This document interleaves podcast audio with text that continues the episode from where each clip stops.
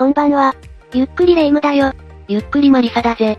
ねえ、今日は家で映画でも見ない？いいぜ。だったらネットフリックスで、イテボンクラスが見たい。いいわよ。マリサなら乗ってくれると思って、映画見ながら食べるお菓子を、たくさん買ってきちゃった。すごい量だな。ジャガビーの抹茶味とか、カッパエビせんのトムヤム味とか、見たことないお菓子ばっかりなんだけど、どこで買ったんだ？旅行のお土産なのか？ドンキホーテよ。ドンキって、有名メーカーの変わった味のお菓子が、結構あるのよ。へえ、知らなかったぜ。マリサはどうせ、高級スーパーばっかり行ってるんでしょ。別にそんなつもりはないけど、家の近くがたまたま成城石井なだけだよ。金持ち気取りですか？だから違うって。ドンキホーテは激安だから、私みたいな庶民の味方なのよ。私もたまに行くことがあるぜ。迷路のような店内が宝探しみたいで、楽しいよな。あら、意外ね。マリサもお菓子とか買うの？いや、お菓子は買ったことないな。最近は、コーチの財布が安くなってたから、買ったんだ。金持ちぶらないでよ。本当に、そんなつもりないって。無意識なところが余計に罪深いわね。私なんて100均で買った、マジックテープのついた財布よ。なんとしても私のことを、金持ちキャラにしたいみたいだな。他人の好感度を落とした方が、私の好感度が上げやすい気がして。性格がねじ曲がってて引くぜ。ところで、ドンキホーテで思い出したけど、以前起きた放火事件は結構話題になったよな。へえ放火なんてあったの？ああ、大変な騒ぎで、連日マスコミがこぞって報道してたんだぜ。ほんとマリサって事件をたくよね。でもその話、気になるから教えてよ。じゃあ、事件について詳しく伝えていくぜ。みんなも、それではゆっくりしていってね。その事件は、2004年12月13日と、12月15日に起きたんだ。1日だけの話じゃないの？ああ。実は放火事件は同一人物によって、3回も引き起こされたんだ。順を追って説明していくぜ。お願いします。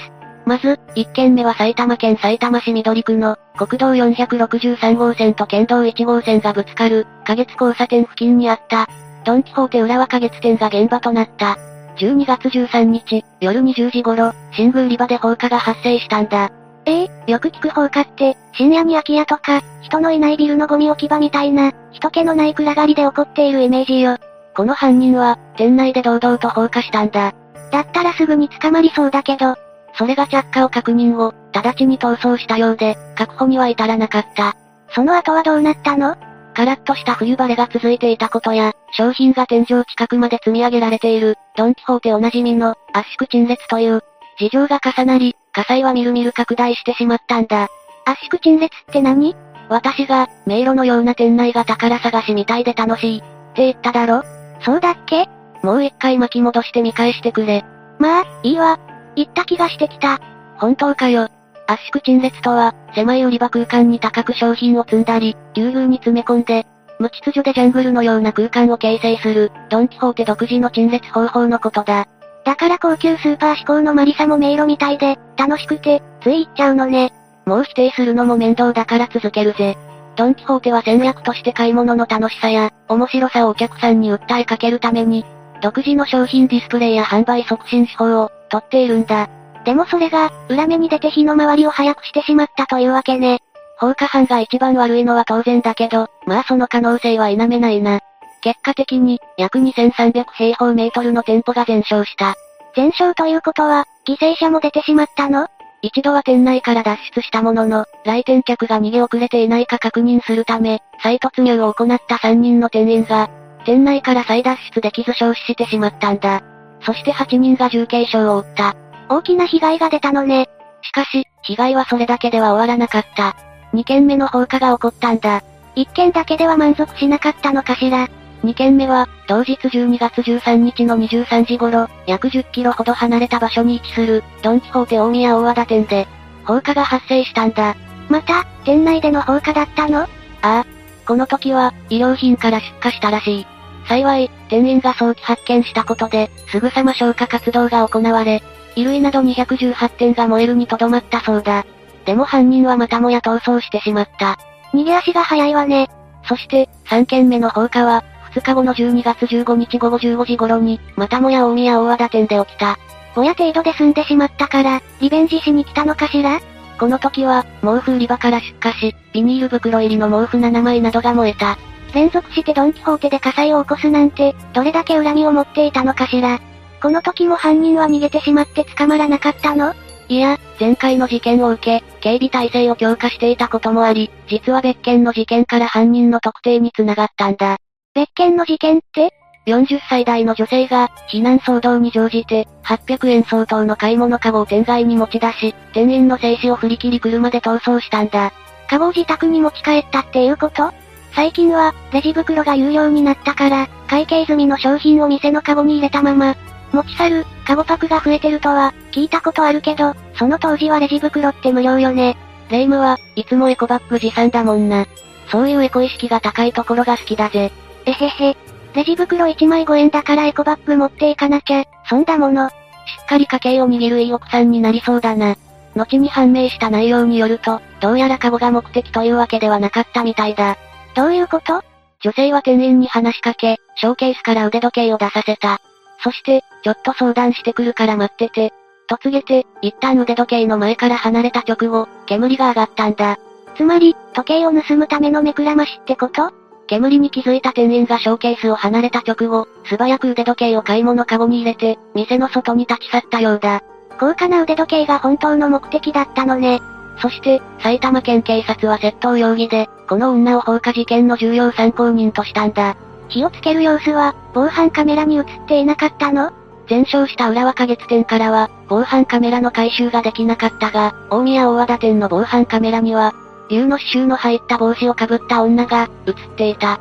そして買い物かご窃盗容疑の、女の帽子にも竜の刺繍があった。その女はその後どうなったの？捜査員が自宅駐車場でこの女を発見した際、車内で立てこもり、窃盗、放火いずれの容疑も、否認していたそうだが、結局逮捕されたそうだ。4件目の被害が起こらなくてよかったわ。その女って、どんな人物なの？女の名前は、渡辺のり子。当時47歳で無職だった。そしてなんと放火事件前に逮捕歴があったんだ。今回が初めての事件じゃなかったのね。どんな事件を起こしていたの？11月18日に、ドンキホーテ大宮大和田店で、バッグ類を盗んだとして窃盗容疑で、現行犯逮捕されていたんだ。今回の事件の前月じゃない。この時盗んだものは、ボストンバッグと男女用の外国製高級腕時計一組、ジャンパー、買い物カゴの計52万円相当だったそうだ。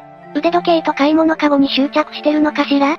しかも、ドンキホーテ大宮大和田店に、入り浸りすぎだし、なんか変よ。この窃盗については、犯行当時の精神状態を調べるために行われた、簡易鑑定で、心神耗弱状態で責任能力なしとされ、処分保留で釈放されたそうだ。心神耗弱って、善悪の判断力または判断通りに、行動する力が著しく低い状態のことよね。それを聞くと、ちょっと納得だわ。そして釈放されて5日後に、ドンキホーテ浦和花月店を全焼させたんだ。もしその時の対応が違っていれば、この事件が起こることもなかったのにね。でも、心神耗弱という判断が下されてしまったのなら、仕方ないのかしら。渡辺は、今回の放火容疑については、否認していたのよねああ。でも、大宮大和田店で起こった、火災の際に、火元にタバコの吸い殻4本が落ちていて、これを鑑定したところ、吸い殻に残されていた唾液の DNA が、渡辺のものと一致したそうだ。防犯カメラに残された映像には、渡辺の万引きの様子も映っていた。最初は、窃盗容疑で拘留された渡辺だったが、取り調べが進められ、最終的に1件の非現住建造物等放火、6件の非現住建造物等放火未遂で起訴された。6件の放火未遂って増えてない？浦和花月店全焼と、大宮大和田店2件の火災だけでなく、事件の前後に大型スーパーで、別のぼや騒ぎも起こしていたんだ。この時も精神状態が正常じゃなかったのかもね。渡辺ってどんな人物だったのかしら？福島県で生まれ、埼玉県の中学校を卒業後、1976年から放火事件を起こす2004年までの28年間、埼玉市内の整形外科医院で看護助手として勤務していたそうだ。事件を起こす犯人って、職を転々としているイメージだけど、渡辺は一つのところで長く勤めていたのね。元同僚は渡辺について、おとなしくて目立たない人、トラブルを起こしたという話もなく、勤務態度は真面目だった、と語っている。そんな人がこんな大それた事件を起こすなんて、何がきっかけだったのかしら。それが、この委員を9月1日に退職した後、渡辺の生活が乱れ始めたらしい。定職に就かず、交際していた男性の実家や、元夫の自宅などに身を寄せて生活していたそうだ。金銭的に困窮していたのかしら。それなら時計を盗んだ動機も納得できるわね。それだけでなく、機械な行動も目立ち始めた。退職直後に、交際していた男性宅の玄関ドアに、マヨネーズをかけて器物損壊容疑で逮捕されたそうだ。嫌がらせでマヨネーズって、すごく子供じみてるわね。知人によると、交際相手とのトラブルが絶えず、執拗に電話をしたり包丁を持ち出すこともあった、という証言もある。同僚にはおとなしくて目立たない人、と思われていたけど、本当の姿は違ったのね。恋愛において違う一面を持ち合わせていたり、表変する人は少なくないからな。退職が引き金になったのかしら？それも一つの要因かもしれないが、始まりは98年当時に結婚していた元夫が抱えた、多額の借金が原因だという見方もあるんだ。この頃から夫婦仲が険悪になり、渡辺の性格がひどく怒りっぽくなったそうだ。確かにお金のトラブルは、厄介よね。しかも自分ではなく、夫の借金ともなると、イライラしてしまう気持ちもわからんでもないわ。色々な悩みが積み重なって、爆発してしまったのかもしれないな。結局放火の理由は、金銭的に苦労して、時計を奪うためだったの？いや、渡辺自身の供述によると、好きな男性に会えず、イライラして火をつけた。人が死ぬとは思わなかった。とストレスを、放火にぶつけたようだ。警察の取り調べでは、放火容疑について否認を続けたが、2005年4月21日に7件の放火容疑を認め、建造物等放火、放火未遂などの容疑で、再逮捕された。身勝手すぎるわ。それで3人も亡くなってしまって、遺族は到底受け入れられないでしょうね。さらにひどい話があるんだ。一旦認めた罪を25日に一転して否認し、裁判でも否認し続けたんだ。ええー、じゃあ渡辺を罪には問えないの？いや、直接的な物証は乏しかったが、検察側は現場の状況証拠と目撃情報や、捜査段階での供述などから犯行を立証したんだ。よかったわ。しかし、弁護側は7件全てにおいて、無罪を主張した。弁護人は、犯人を弁護するのが仕事だものね。でも判決では、目撃者の証言を、具体的で信用できる。などとしていずれも、採用したんだ。捜査段階での自供も、犯行の動機を自然かつ合理的に述べている、と認定した。そして、2007年3月3日、地裁は渡辺の責任能力も認め、無期懲役の判決を下したんだぜ。責任能力が認められたというのは意外ね。前の事件では、心神耗弱と判断されていたのに、判決では、渡辺がガソリンを染み込ませた、タオル類を準備していたことなどを、合理的な思考と行動、と指摘し、抗うつ剤治療による意識障害も否定したそうだ。用意周到だったのね。渡辺は東京高等裁判所に控訴したが、2008年5月15日、控訴が棄却された。その後最高裁に上告したが、同年11月17日、最高裁も上告を棄却し、埼玉地裁での無期懲役判決が確定した。精神疾患を患っていると、無罪になるようなケースもあるから、きちんと正当な判断が下されてよかったわ。また、判決は浦和花月店の商品陳列方法を、火が放たれれば、早期に拡大する恐れがある、特殊なもので、防火設備などにも不備があった。とし、大火災に至る一因になったと言える、と指摘したそうだ。ということは、遺族はドンキホーテに損害賠償請求をしたの？それが遺族は、埼玉市を訴えたんだ。埼玉市消防局の怠慢により死亡した、という理由でな。どういうこと？亡くなったうちの一人の従業員が、119番通報したんだが、消防センターとやり取りをしたんだ。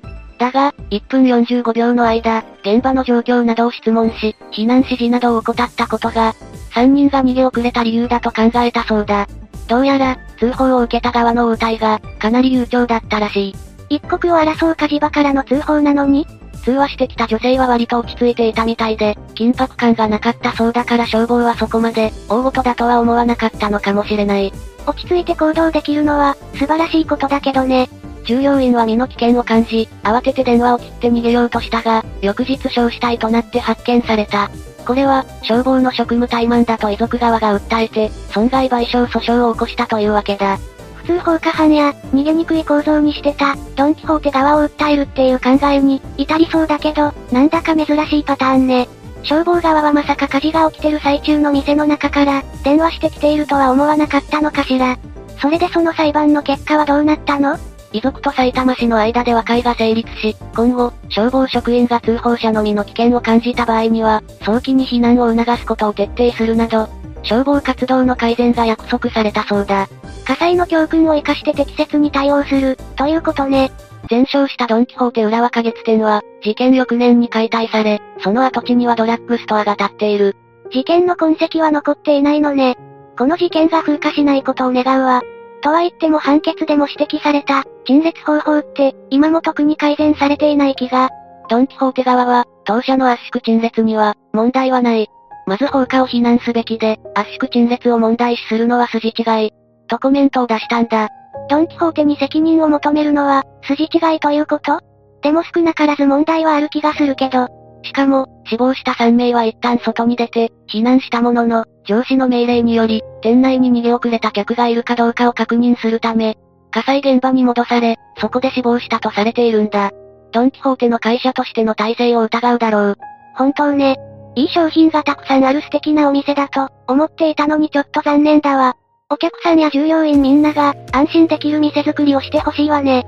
ああ、消防もドンキホーテも、マニュアル通りの対応をしたのかもしれないけど、緊急時は状況に応じた適切な対応が求められるよな。マニュアルは仕事を円滑に進めるのに大切だけど、時に逆効果になることもあるのかもね。そうだな。今回の話を聞いて、もし自分や家族の身に、同じことが起こらないように、そのためには、どうするべきか一度考えてみるのがいいと思うぜ。そうね。私たちも普段の生活に活かして、危険を避けていかないとね。ほんとだな。少しでも悲しい事件が減ることを願うぜ。それでは次回も、ゆっくりしていってね。